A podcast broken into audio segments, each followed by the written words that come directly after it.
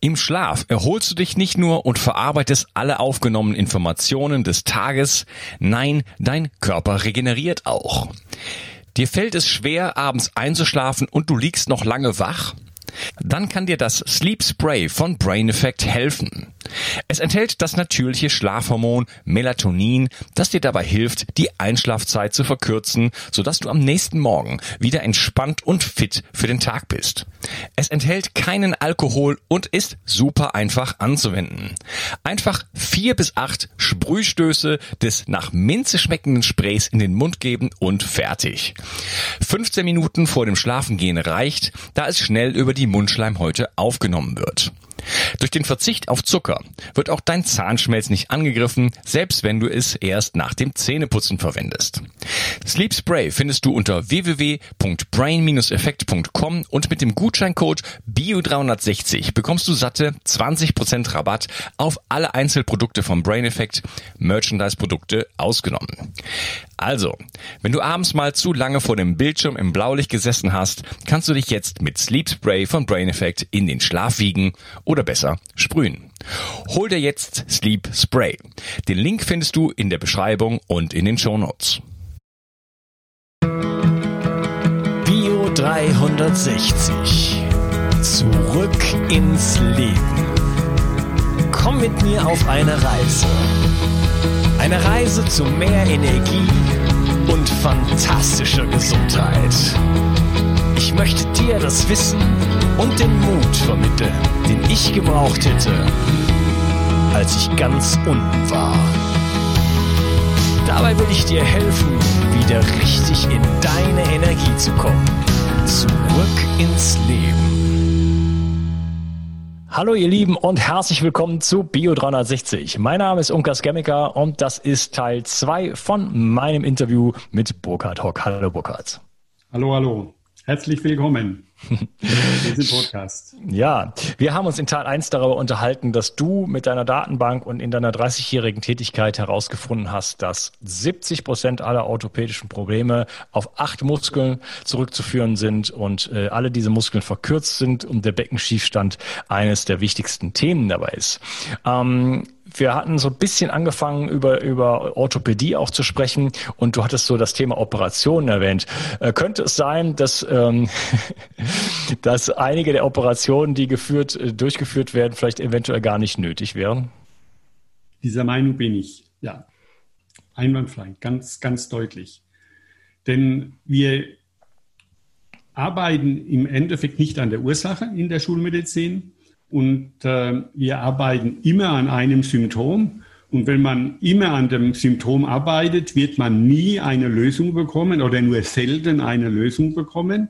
Und daraus entsteht dann im Endeffekt eine Arthrose oder eben Gelenkprobleme und, und, und. Ja. Genauso sehe ich das. Und da stehe ich auch dazu. Ja. Könntest du das in Zahlen fassen, so ganz nur über den Daumen gepeilt? Würdest du so eine Aussage wagen wollen? Ja, ich gehe mal davon aus, dass 70 Prozent der äh, Knie- und Hüftprobleme äh, nicht notwendig wären. Ja, okay. Wenn man präventiv arbeiten würde. Ja. Mhm, okay. Ähm, ja, Muskelverkürzung. Ähm, was haben die für einen Ursprung? Wieso steht jetzt, oder ich noch mal einen Schritt zurück, wieso steht jetzt das Becken dann so oft schief? Ich habe schon ähm, mal das äh, angedeutet mit Beckenschiefstand, dass wir durch einen Sturz im Endeffekt eine Verdrehung vom Becken auslösen. Und das muss sich jeder mal die Frage stellen, wann bin ich mal auf den Hintern geflogen? Gut, das Einseitig ist gelandet. So. Und das können wir mal grundsätzlich davon ausgehen, dass das nahezu bei jedem passiert ist. Ja. Und wir haben äh, 2003 eine Studie gemacht über 1906 Patientenbefundungen. Und äh, da ist dabei herausgekommen, dass 90,2 Prozent einen Beckenschiefstand hatten. So, 90,2 Prozent. Und das waren alles funktionelle Beckenschiefstände.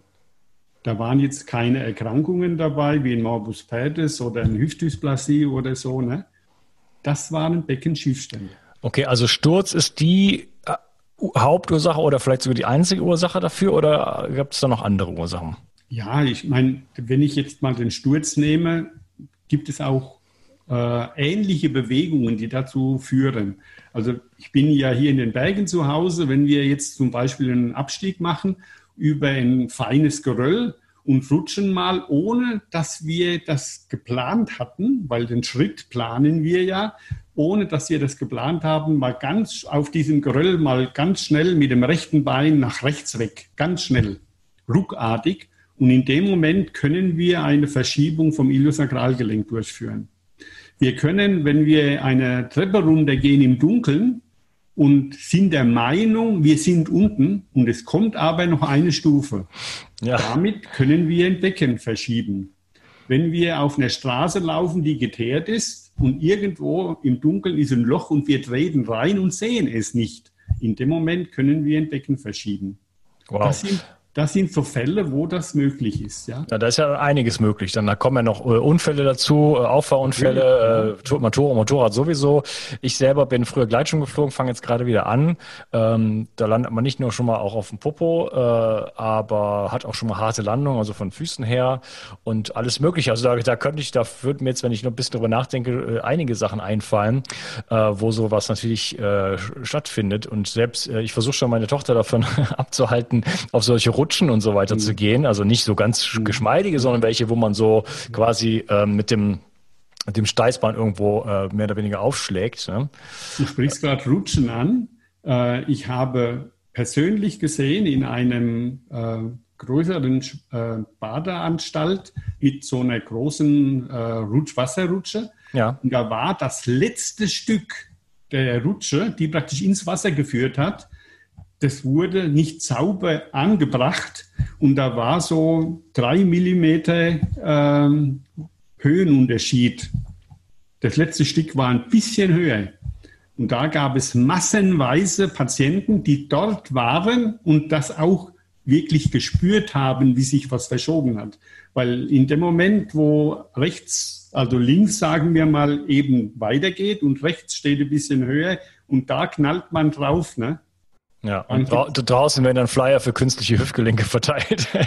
nee, das wird nicht gemacht, aber nur mal so vom, vom Grundsatz her, wo es ja, möglich ist. Ne? Ja, ja, also Rutschen, Rutschen und auch, auch Naturrutschen, da halte ich mich schon seit einiger Zeit von fern. Spätestens seit diesem, seit diesem Unfall, weil ich da ein bisschen sensibilisiert bin, gibt es ganz schön in Brasilien oder wo auch immer, dass man mal so mhm. einfach so einen Stein da runterrutschen kann. Da bin ich extrem vorsichtig geworden, was sowas angeht. Okay, das heißt, da haben wir eine, eine Menge Möglichkeiten. Das, das würde ja eigentlich eigentlich heißt, man sollte äh, nach jedem Sturz oder auch dieses Leer, ins Leere treten und so weiter, also eigentlich regelmäßig mal zum, äh, zum, und das ist jetzt direkt die Frage, wo geht man da eigentlich hin? Geht man da zum Chiropraktiker, zum Osteopathen? Geht man da, wer kann, wer kann sich sowas anschauen? Und sollte man da, und sollte man da regelmäßig sozusagen ähm, in die Inspektion quasi gehen? Also erstens mal kann man es bei sich selber anschauen. Und das ist auch eine große Initiative von wir, dass wir den Eltern äh, Werkzeug an die Hand geben, dass sie in zehn Sekunden feststellen können, ob ihre Kinder unterschiedlich lange Beine haben. Denn das ist wichtig und das meine, ja, meine Vorstellung geht dahin, dass man ein Kind mindestens einmal im Monat auf den Rücken legt und guckt sich unten bei der geraden Achse die Beinlänge an und schaut, äh, wie sieht's da aus? Auch das ist eben in diesen Büchern genau beschrieben, dass die, die kriegen da mehrere äh, praktisch äh, Möglichkeiten aufgezeigt, wie man einen Beckenschiefstand feststellen kann. Also der fängt von den Schultern an. Das ist der Armabstand zeitlich, wenn man den Arm runterhängt. Wenn man da einen Beckenschiefstand hat, ist ein Arm am Körper dran, der andere hängt weg. Und solche oder die Schuhe, wie müssen die abgelaufen sein, damit man erkennt, dass es einen Beckenschiefstand gibt und so. Ne? Also da gibt es ganz, ganz viele Werkzeuge und die werden eben da in diesen Büchern vorgestellt, ja. Ja, okay. Das ist natürlich super spannend. Dann wollte ich gleich mal meine Tochter irgendwie vermessen. Schauen, ob ich das ohne dein Buch schaffe. Das habe ich nämlich nicht. Ähm, aber ich habe gesehen, du hast da ja ein richtiges Kompendium geschaffen, aber da sp sprechen wir gleich später noch drüber. Ähm, ja, du hattest, ähm, lass mal weitermachen, so ein bisschen, was das Thema Muskelverkürzung nochmal angeht. Äh, weil du hast gesagt, acht äh, Muskeln für 70 Prozent aller Probleme. Ja, ja. Ähm, was hat es damit auf sich? Hat das mit Sitzen zu tun? Ich sage immer hier salopp, Sitzen ist das neue Rauchen. Ähm, was, hat, was hat das mit Bewegung zu tun und so weiter? Kannst du das mal so ein bisschen ausführen? Ja, du bist schon sehr nah dran mit Sitzen, weil wir machen uns, glaube ich, wenig Gedanken, wie viele Stunden wir wirklich sitzen. Und äh, wenn ich jetzt hergehe und betrachte mal, wir haben unser Frühstück, wir haben den Weg zur Arbeit, wir haben die Arbeit wahrscheinlich selbst auch noch, dann die Mittagspause, dann den Weg zurück zur Arbeit und dann sitzen wir abends noch äh, vom Fernseher oder wir sitzen vom Bildschirm und äh, dann meinen die Leute, dann sind sie fertig mit Sitzen und dann kommt aber noch die Nacht und wenn man dann auf der Seite schläft, hat man in der Regel auch eine sitzende Position, weil man sieht ja meistens die Beine ein bisschen an. Man ist also in der Hüfte gebeugt und in den Kniekehlen gebeugt. Und da kommen wir schon äh, wieder in die sitzende Position. Und wenn man dann eben wenig läuft, und dann kann man locker auf 20, 21 Stunden sitzend am Tag kommen. Jetzt möchte ich aber an dieser Stelle gleich davor warnen, jetzt die Seite des Seitenschlafen zu verteufeln, wie es verschiedentlich gemacht wird. Ja. Weil wir, wir stellen uns ja auch nicht die Frage, weshalb müssen wir Zähne putzen? Sondern wir wissen, wenn wir Zähne putzen, dann kriegen wir keine oder weniger Karies. Das ist der Hintergrund. Und wenn ich weiß, dass ich eben in Seitlage bei weitem nicht so viel schnarche und eine viel bessere Schlaflage für die Wirbelsäule habe, dann kann ich schlafen auf der Seite und mache dafür mal fünf Minuten durch zum Beispiel den Psoas und die Kniekehlenmuskel dehnen. So, das ist der Hintergrund. Also wir werden aufgefordert, präventiv unsere Positionen zu überprüfen, um dann zu sagen, bei der Position, wenn ich die einnehme, und dann wäre es gut, wenn ich die und die präventive Dehnungsübung dazu mache. So, und das wird im Endeffekt nicht gesehen, sondern da werden immer so, so, äh, so krasse Aussagen gemacht nach dem Motto, man darf das nicht, man darf das nicht und das nicht und das nicht, sondern wir müssen ja auch gucken, dass wir irgendwo leben können. Und jetzt haben wir ja gerade diese ganze Geschichte mit dem Mundschutz, äh, das machen wir ja auch. Ne? Das, die tragen wir ja auch, wenn wir in den Laden reingehen, damit wir uns nicht so schnell anstecken oder nicht so schnell jemanden anstecken oder nicht angesteckt werden. So. Und das, ist, das sind so Themen. Das sind ganz einfache Themen. Und da muss man im Endeffekt, wenn man ein ganz kleines bisschen physikalisch denkt, die Gegenbewegung dazu machen. Und das ist dann die Mundschutz oder eine Dehnungsübung. ja, also das mit dem Rückenschlafen, ähm, das habe ich auch gehört. Da gibt es äh, das propagieren, man soll auf dem Rücken schlafen, das wäre die einzig, einzig wahre Methode. Für mich ist das eine absolute Katastrophe. Ähm, kann ich nicht. Äh, habe ich jetzt auch nicht versucht, total zu optimieren, aber Finde ich also sehr, sehr schwierig. Also ich, ich fange dann sofort an zu schnarchen in dem Moment, wo ja, ich quasi genau so ein, wo das ich einschlafe und, und werde dann wach davon, so vom ersten ja, ja. Einschlafen sozusagen. Und ähm, ja, ich, ich weiß nicht, also die Natur hat ja den Menschen irgendwo geschaffen oder auch von mir aus auch der liebe Gott, ähm, ist mir egal, ähm, in, in einer relativ perfekten Art und Weise, wenn wir uns die Mikrobiologie an, anschauen, ähm, da kann man nur noch staunen, äh, was da alles äh, los ist wie, wie, wie viel, wie viel äh, Regulierung da stattfindet, wie viel, wie, wie, un, wie viel unglaubliche Prozesse, beispielsweise 100.000 Prozesse in der Zelle pro Sekunde, die ineinander greifen und so weiter. Da kann man sich schlecht vorstellen, dass wir äh, so gemacht wurden, dass wenn wir uns äh, zum Schlaf legen, dann praktisch uns äh, äh, verformen sozusagen und quasi dafür, ähm, das ist unser Schicksal, ist ständig unter irgendwelchen Schmerzsymptomen zu, zu leiden. Deswegen ähm, ich glaube auch nicht, dass alle Menschen oder in der Frühzeit immer auf dem Rücken geschlafen haben. Kann ich mir nicht nee, vorstellen, das, weiß ich nicht. Darum geht es ja auch nicht. Aber es, es gibt in der Physik ein Gesetz und das heißt, wenn man den Ansatz und den Ursprung von einem Muskel aufeinander zubewegt und benutzt den Muskel nicht, dann wird er immer in die Verkürzung gehen. Da gibt es keinen einzigsten Muskel, der in die Verlängerung geht. Das ja. sind physikalische Regeln. Da kommen wir zum einen physikal, also nicht zum einen, sondern die ich benutze. Und wenn wir physikalische Regeln nehmen und wissen, dass wir, wenn Ansatz und Ursprung zueinander geführt werden und der Muskel sich verkürzt, dann können wir da was dagegen tun, indem wir diesen Muskel der verkürzt, dehnen. Und dann können wir praktisch diesen ganzen Prozess der Muskelverkürzungen, die können wir dann im Endeffekt auflösen. Also das heißt, äh, die Muskelverkürzungen, äh, kurz gesagt, kommen daher, dass wir uns zu wenig bewegen?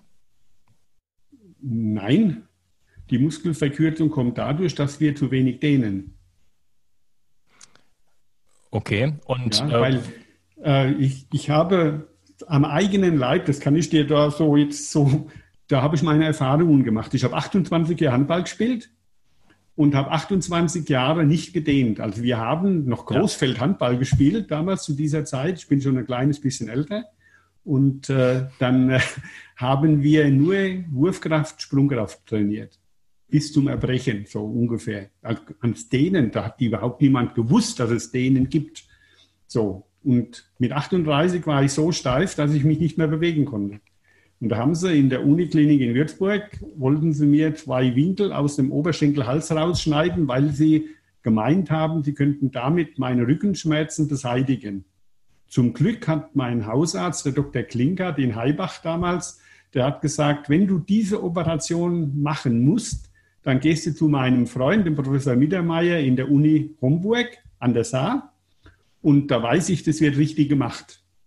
Und dann bin ich zu diesem Mann hin und dann hat er gesagt, mein Bub, hat er sich alles angeguckt, hat die Befunde, Röntgenbilder alle in die Ecke geschmissen und hat gesagt, mein Bub, du hast nichts an der Hüfte und du hast nichts an der Wirbelsäule, du bist nur sowas von steif.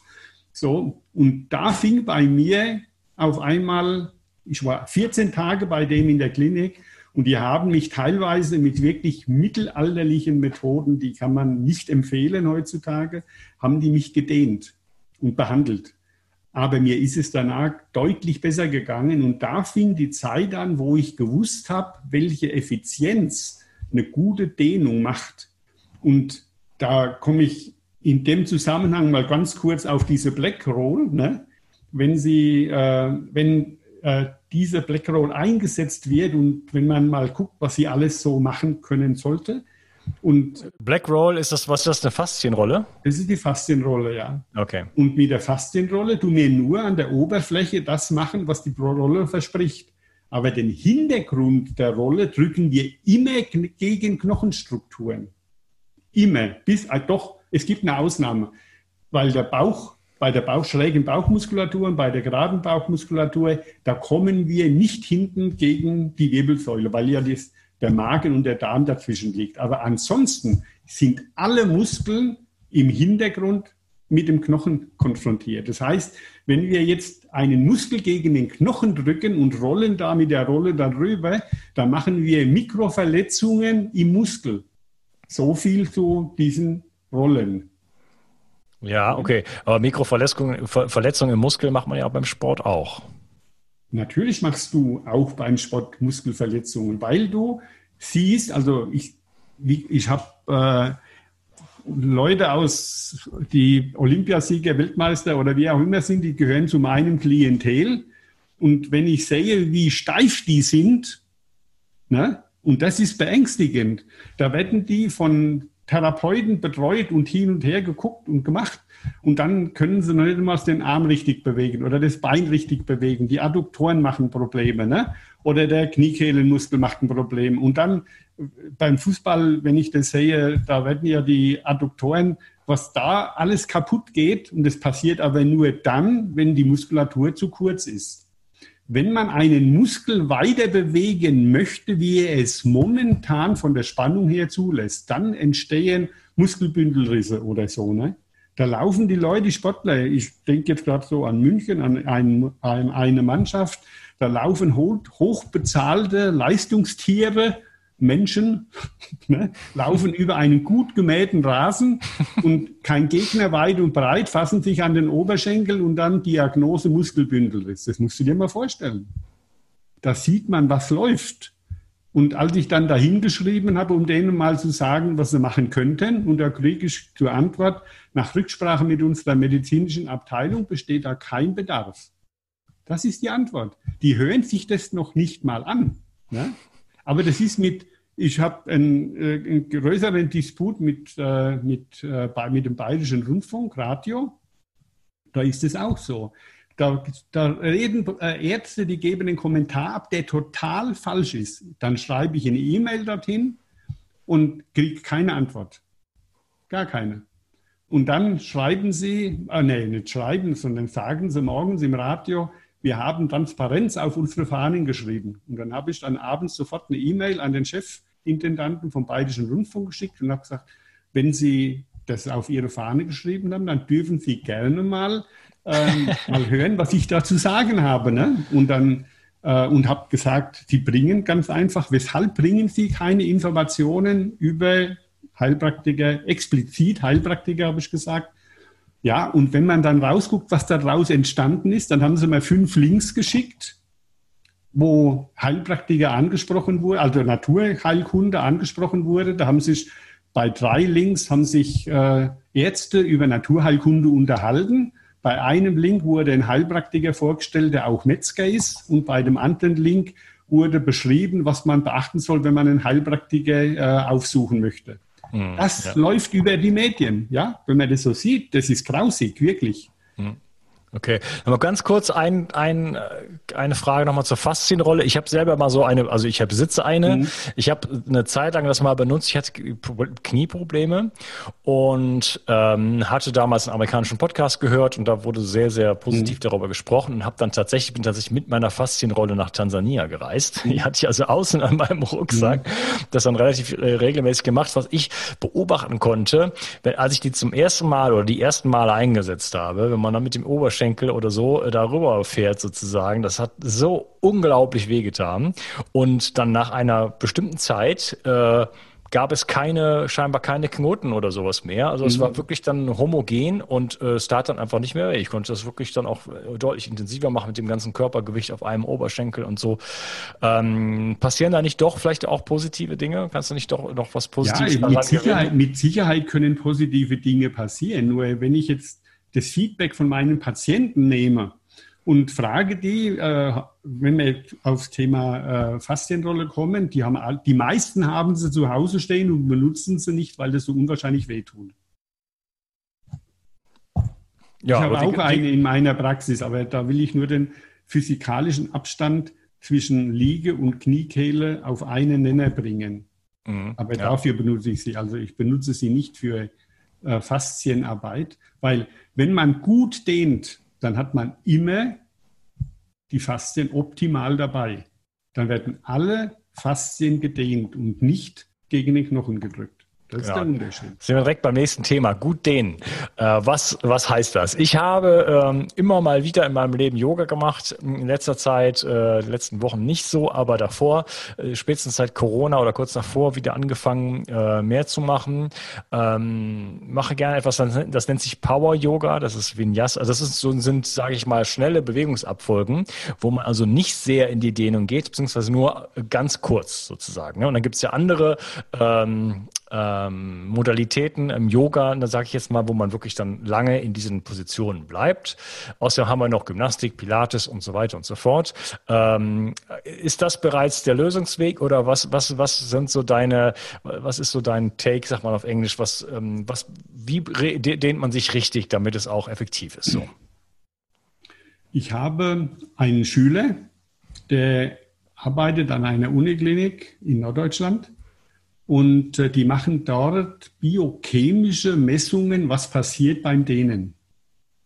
Und äh, da wurde festgestellt, also die haben das mit über 100 Probanden gemacht, und da wurde festgestellt, in dem Moment, wo wir in die Dehnung gehen, gibt es einen biochemischen, eine biochemische Information an unser Stammhirn, mit mal übersetzt in Sprache, drohe zu reißen die Gegeninformation vom Stammhirn an die umliegenden Muskeln anspannen, damit dieser Muskel nicht reißt.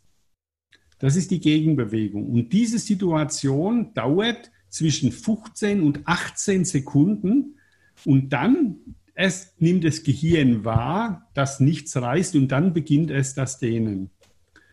Von der Seite her ist es jetzt wichtig, die Zeit einzustellen. Und die haben gesagt, wenn man jetzt 30 Sekunden dehnt, was früher mal so Standard war, dann kann es passieren, dass wir im ungünstigsten Fall 18 Sekunden vorher gekräftigt haben weil wenn wir anspannen, kräftigen wir mhm. und haben nur zwölf Sekunden gedehnt.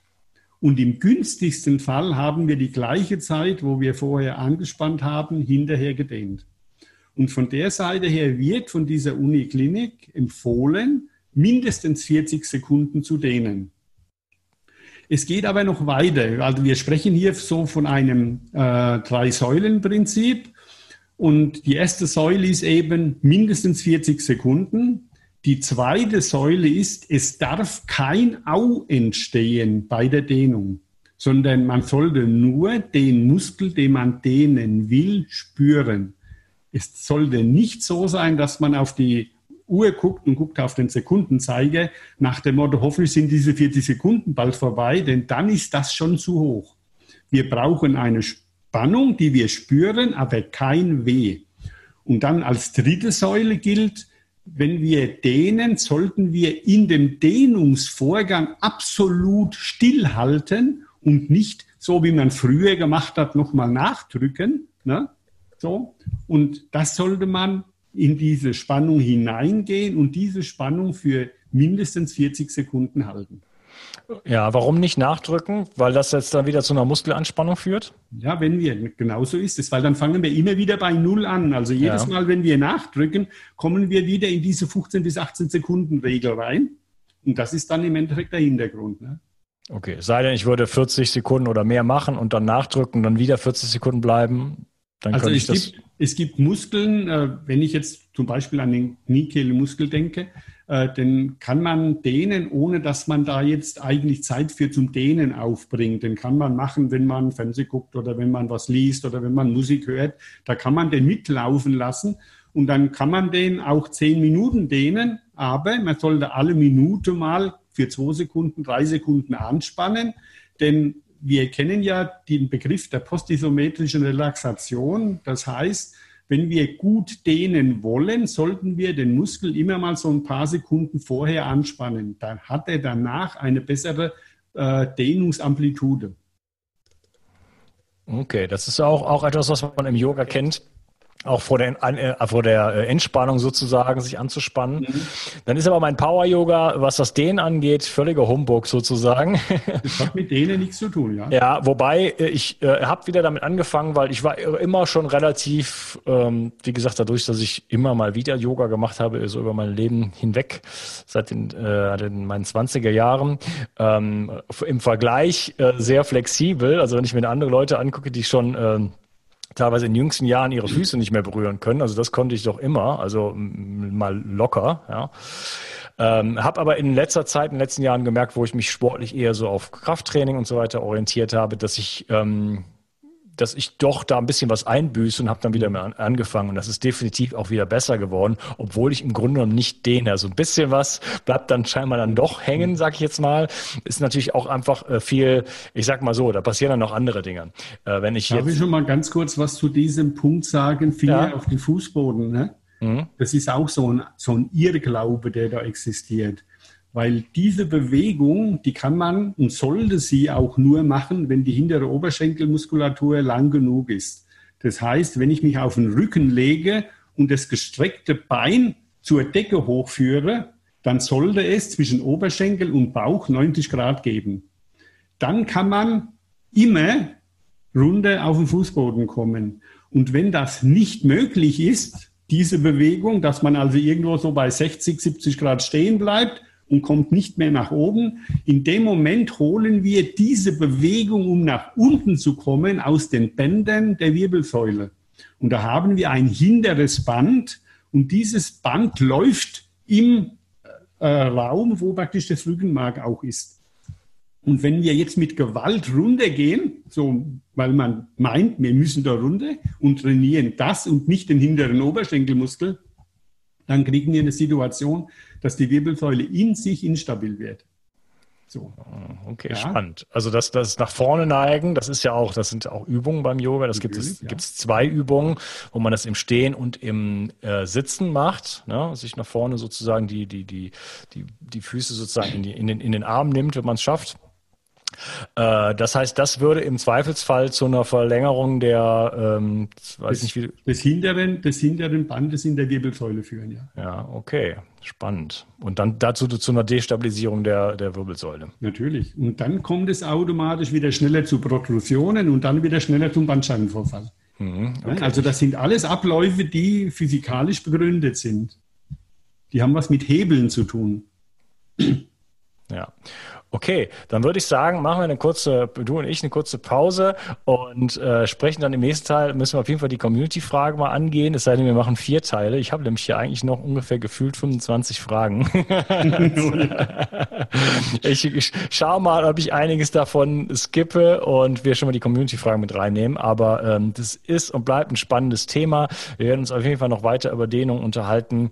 Äh, wir werden uns über ähm, alles mögliche noch praktische weitere Aspekte äh, unterhalten, wie man wirklich das zu Hause macht, wie lange man das machen muss, wie oft und so weiter und so fort. Hat ja, mich sehr gerne. gefreut, lieber Burkhard. Äh, schon mal ja. ein tolles Gespräch bis hierhin und wir sprechen es dann im nächsten Teil. Gerne. Gut. Tschüss. Ganz gerne. Danke. Die Versorgung mit essentiellen Mikronährstoffen ist eine der wichtigsten Gesundheitsstrategien. Du brauchst sie für den Energiestoffwechsel in den Mitochondrien, für deine Entgiftung und normalen Stoffwechselfunktionen.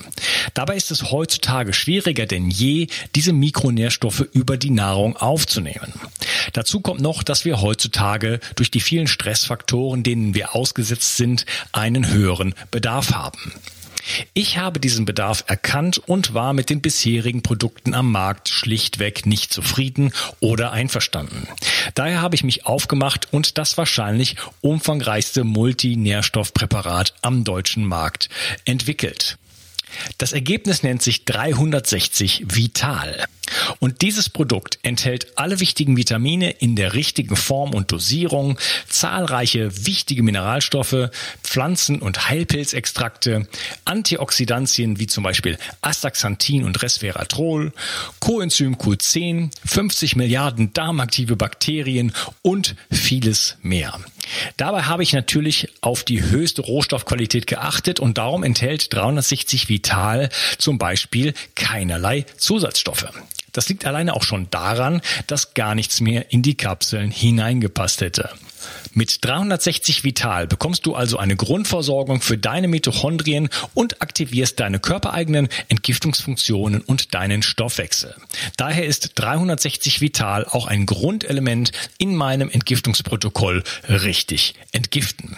Mit 360 Vital ersetzt du praktisch alle Nahrungsergänzungsmittel in deinem Schrank und bekommst alles in höchster Qualität und erleichterst damit dein Leben. 360. Zurück ins Leben. Komm mit mir auf eine Reise. Eine Reise zu mehr Energie und fantastischer Gesundheit. Ich möchte dir das Wissen und den Mut vermitteln, den ich gebraucht hätte, als ich ganz unten war.